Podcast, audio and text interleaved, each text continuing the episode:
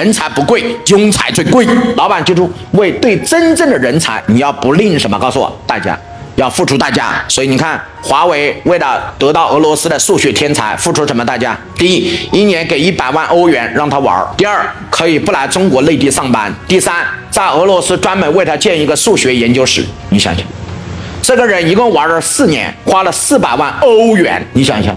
然后还给他建了一个实验室的成本呢，吧？他还不来上班，他妈的天天打游戏，所以整个华为内部所有的人都说任正非眼睛瞎了。这任正非只说一句话，很简单：人才在关键时刻才知道。这个孩子在整个待了四年半，突然有一天告诉华为的总部，我破译了二 G 到三 G 的奥秘，二 G 到三 G 是怎么升级的？这个一破译完的时候，华为就知道，那既然能破译二 G 到三 G，那就能到三 G 到四 G，刚好现在的四 G 到什么五 G，所以你看付了四年半的代价。所以你看华为今天的五 G 最大的工程不是王成禄，而是真正的俄罗斯的这个数学天才。所以华为的任正非为人才可以不吝大家，不用来公司上班。大家也知道微信的老板是怎么束缚张小龙的。本来大家知道腾讯的总部在哪里啊？深圳，在深圳的。为了张小龙，给他搞一个广州的研究室吧，而且还给张小龙配一辆一百多万的车吧。你看，这都是马化腾付出的代价。不用去深圳上班，我在广州给你搞一个研究室，我再给你配辆车，再给你找三个助理。老板记住，对人才要不吝大家。